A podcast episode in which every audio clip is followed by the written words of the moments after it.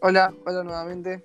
Eh, en este segundo episodio vamos a hablar sobre el feminismo y el machismo eh, y cómo repercuta eso en el fútbol femenino actualmente. En este segundo eh, capítulo vamos a hablar de una de las trabas con las que las mujeres se encuentran a la hora de participar en el ambiente futbolístico y de la gran ayuda que fue el movimiento feminista para el acceso también al deporte, al deporte en sí.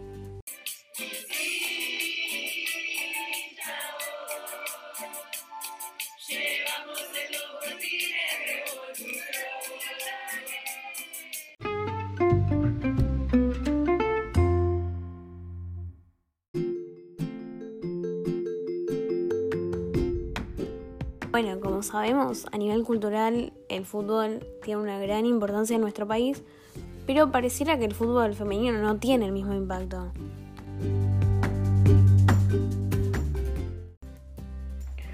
Sí, bueno, en los datos que recaudamos en la encuesta que hicimos, que respondieron 150 personas desde los 12 años de edad y 60, en la pregunta de si veían partidos de fútbol, un 54%, por, un 54% dijo que sí, un 25,3% a veces y un 20% que no. Pero cuando preguntamos si veían partidos de fútbol femenino, un 3% dijo que sí, un 37% muy poco y un 59% que no. Podríamos pensar entonces que solo un 3% de ese 54% que afirma ver partidos de fútbol ve partidos que sean específicamente de fútbol femenino. Bueno, creo que estas cifras nos invitan a pensar también un poco cómo se asocia fútbol a lo masculino. Mismo en los encuestados, cuando les preguntamos qué se les venía a la cabeza cuando hablábamos de fútbol, eran todos hombres. Y es un poco lo que decía Luis Bell en la nota del diario La Izquierda, donde si bien cada vez hay una mayor participación de mujeres en el ámbito, eh, bueno, sí, esto eh, se puede ver que hace poco, como en el partido de la Racing contra Nacional, fuimos testigos de la primera vez que una mujer, en este caso Mariana de Almeida, es parte de una terna arbitral por Copa Libertadores masculina, justamente por primera vez. Claro, y pareciera que lo futbolístico igualmente sigue asociándose con lo masculino. Algo que es histórico en el deporte, ¿no? Donde las mujeres quedaban excluidas y justificando esta exclusión por la debilidad femenina y la fuerza masculina.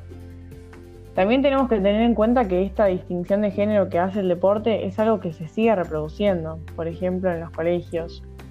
Claro, eh, esto es más o menos lo que hablamos eh, anteriormente, pero con respecto a los estereotipos de género que imposibilitaron y siguen imposibilitando el libre acceso al deporte, es decir, incluso hoy algunos siguen asociándose a los varones o a las mujeres.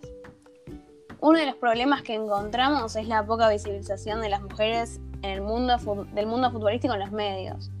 Entonces, como que encontramos a nivel estructural dificultades que deben atravesar ellas. Así como también los hombres que no cumplen los estereotipos masculinos ideales. Claro, sí.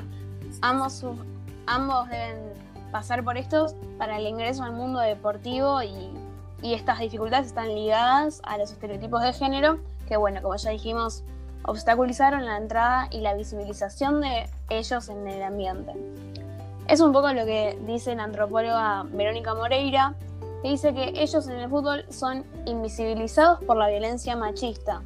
Una violencia que, según ella, también según otro antropólogo como José García Zuncal, es normalizada y es vista principalmente, creo yo, a través de las hinchadas, ¿no? Eh, la, antropóloga considera que el fútbol se convierte en, un ritual de la masculinidad violenta, que es representado en las canchas con canciones degradantes como algunos capaz oímos alguna vez, que hablan con total impunidad, por ejemplo, de temas como la violación. Bueno, justo con eso tuve una una experiencia personal que creo que va muy bien con para ejemplificar esta legitimación de la violencia en el fútbol. Y es que tiempo atrás, bueno, cuando se podía salir, eh, yo estaba en la cancha y un hincha se ve que estaba disgustado por la actuación de un jugador que, que vamos a llamar X. Y hace mucho tiempo se había dado a conocer que un ex jugador había abusado de la entonces novia de X. Y bueno, el hincha, tras la mala actuación de X en el partido, dice con razón violaron a su novia con total impunidad.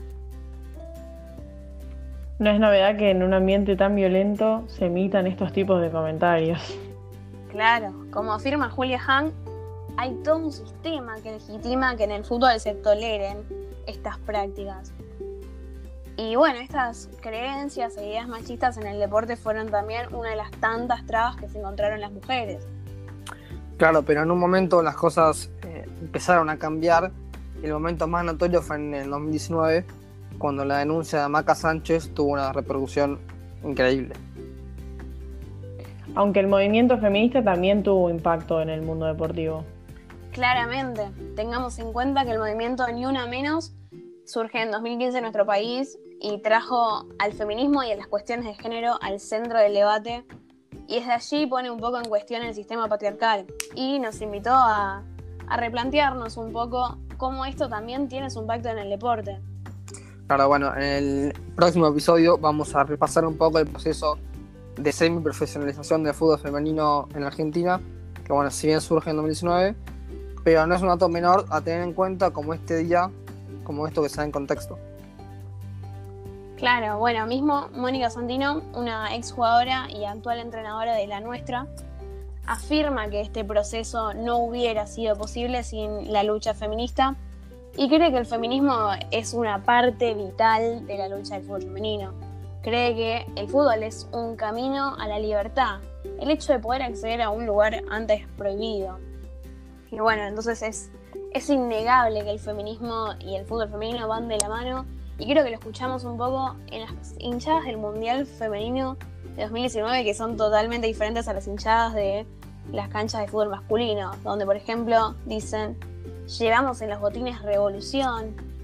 Claro, y hay otra canción que dice, eh, ambientada al, feminismo, que lo vengan a ver, acá juegan las pibas y el patriarcado se va a caer. Claro, sí. O sea, no es innegable solamente este vínculo solamente por las canciones, sino que también en el último tiempo en diferentes clubes de fútbol se armaron comisiones de género y también organizaciones feministas por las hinchas, con la idea de poder combatir la violencia machista, también exigiendo la ley Micaela en los clubes, la creación de protocolos de violencia de género. Claro, hace poco, por ejemplo, Independiente y Estudiantes de La Plata, entre otros, se sumaron a una campaña en contra del machismo llamada Amigo Date Cuenta. Esto nos muestra un poco em, esto de querer entrar en lugares que antes estaban incluso más obstaculizados y de la deconstrucción como dicen ellas, quieren crear un fútbol alegre, disidente y feminista. Sí, no solo eso. Por ejemplo, bueno, volviendo a Mónica Santino, ella asocia el fútbol femenino con el empoderamiento. Ella dice, cuando te das cuenta que tenés un cuerpo que puede hacer todo lo que te dijeron que no podía hacer, es cuando realmente te empoderás y poder, puedes transformar la realidad. Creo que nos habla un poco de que las mujeres ahora están cada vez más presentes, están dando luchas para ser escuchadas y civilizadas también en este ambiente que algunos caracterizan por ser tan machista. Cada vez hay más mujeres futbolistas, cada vez más mujeres organizadas, mujeres que se animan a jugar al fútbol, incluso aunque por mucho tiempo las dejaron afuera, como ya vimos. Las mujeres están organizadas ahora y llevan en los botines revolución. Bueno, hasta acá el segundo capítulo del podcast y en el siguiente hablaremos sobre cómo está actualmente el fútbol femenino, tanto en Argentina como en todo el mundo.